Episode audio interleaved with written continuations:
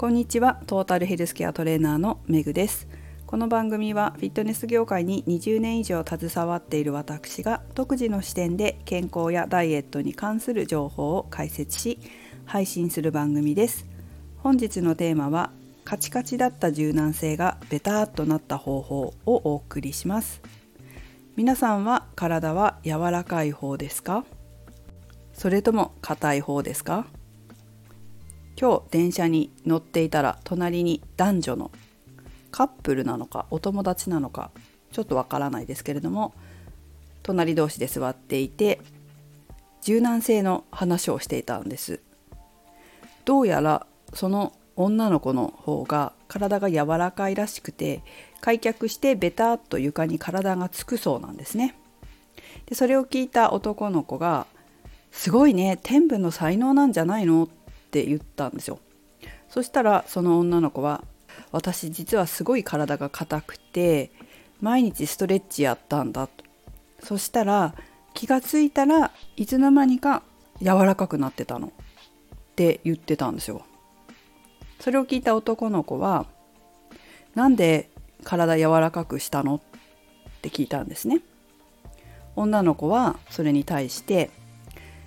体が柔らかい方が痩せるって聞いたから。って答えてたんです。すごい何気ない会話だったんですけどやっぱりこういう仕事をしているとそういう話にちょっと反応してしまってちょっと聞いてたんですけど正直その女の子偉いなって思いました。だってすごく体が硬かったのに毎日ストレッチしてベタってつくまで柔らかくしたわけですよね。体が柔らかくなりたい柔軟性をつけたいベタっとなるようにストレッチやりたいって言っていてもなかなかできない人が多い中でその子はベタっとなるまで柔らかくしたわけです。毎日ストレッチして。毎日するってなかなかできることじゃないんですよね。だからあ偉いなこの子って思ったんですよ。ちょっとお隣に座ってて失礼だから顔とか見なかったですけどなんかきっと他のことも努力する子なのかもしれないなってね。一つのことに努力できる子って他のことにも努力できると思うのできっといろんなことを頑張る子なんじゃないかなっていうふうに思いました。なんかいい話聞いたなーなんてね思って電車を降りたんですけれども。皆さんはいかがですか？実は私もすごい体が硬かったんですよ。学生時代。小学校中学校高校と同級生に私の体の硬さの話を聞いたらみんなが絶対にすんごい硬い。多分クラスで一番硬いっていうぐらい硬かったんです。看護学校の時にジャズダンスを始めたんですけど恥ずかしいぐらい硬くて、まあ、恥ずかしいっていうのは開脚したら後ろにひっくり返るから恥ずかしかったんですよ。ひっくり返るくらい硬かったんですね。もう骨盤が垂直に床に垂直に立たなくて後ろに傾いてるのでもう重心が下がってる後ろに傾いてるからとにかく腹筋もないし後ろにコロンっていっちゃいそうな感じだったし足も開かなかったですね。全然開かなくてとにかくひどい格好だったんです。でもジャズダンスってやっぱり柔軟性が必要なんですよ。足が上がらないとかっこよく見えないし。それにも増して私が一番恥ずかしかったのは準備体操の時に鏡に映る自分の姿でした。周りの方は、まあ、ずっと皆さんやってらっしゃったりしたけれども柔らかいんですよ。で初めてっていう方も私よりは柔らかいんですよね。とにかくそのぐらい私の体の硬さってひどい。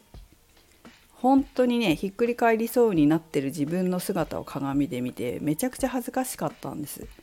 だからストレッチを始めたんですよね。恥ずかしくて。あとはやっぱり上手に踊れるようになりたいっていうのもありましたけどね。どのぐらいやったかっていうと私はその電車の女の子みたいに毎日はやらなかったと思います。多分34日だったかなって思いますね。週に34日お風呂上がりにテレビを見ながら5分10分開脚のストレッチをしただけです。当時は1年後にはマシになってましたかね。多少マシになってひっくり返らなくなって23年経ってもうちょっと柔らかくなってました。恥ずかしくないぐらいは柔らかくなってたと思います。本格的にベタってつくようになったのはもっと真面目にやりだしてからですね。それこそその電車の女の子みたいに毎日ストレッチをちゃんと真面目に目標を持ってやりだしてからですね、まあ、それはいつかというとダンスの専門学校に入ってからです。専門学校に入るっていうことは、まあ、指導者になりたくて専門学校に入ってるのでちゃんと仕事として何か教えられるようになりたいと思ってから毎日やるようにはなりました。でもやっぱりね毎日やった方が早いと思う。ちゃんと目標とか目的を持ってストレッチもやるとより効果的で効率的かもしれません。あとうちの生徒さんとかも見てるともちろん最初から柔らかくていらっしゃる方もいますが体が硬い方でも自分でちゃんとお家でねパーソナルトレーニングの時間以外に自分で自宅でストレッチをするようになると、まあ、12年ぐらいで結構柔らかくなりますね。見てると。だからやっぱりちゃんと真面目にストレッチすると体は変わると思います。ただやり方もあるかもしれません。あの本当ねえっ、ー、とギュッてやっちゃダメなんですよ。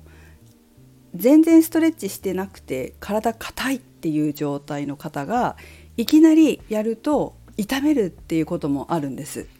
なので本当に急に無理やりやらないようにしてください。ストレッチこそゆるくでいいと思います。そして最近はストレッチもいろんなやり方が開発というか研究されて効果的に効率的にできますのでそういうのもインターネットや雑誌本などで調べてみるといいかもしれません。ただいずれにせよ共通しているのは継続しないと意味がない。継続しないと柔らかくならない。ということです。そして柔らかくなってもやめちゃうとまた硬くなってくるよ。っていうことも忘れないでください。あともう一つベタって柔らかくなりたいっていう方って多いんですけど本来はそこまではいりません。そこまで柔らかくしなくてもダイエットには効果があります。ここまでは柔らかくしようっていう基準値みたいな関節の可動域の基準値みたいなのがあるんですけどそこで十分だと思います。柔らかいから痩せるっていうことは本当はないです。体が柔らかくてもなかなか痩せないで困ってるという方もいますのでそれだけじゃないんだよっていうことも忘れないでもらいたいなと思います。柔軟性に関しては個人的には標準の可動域さえあればいいと思うし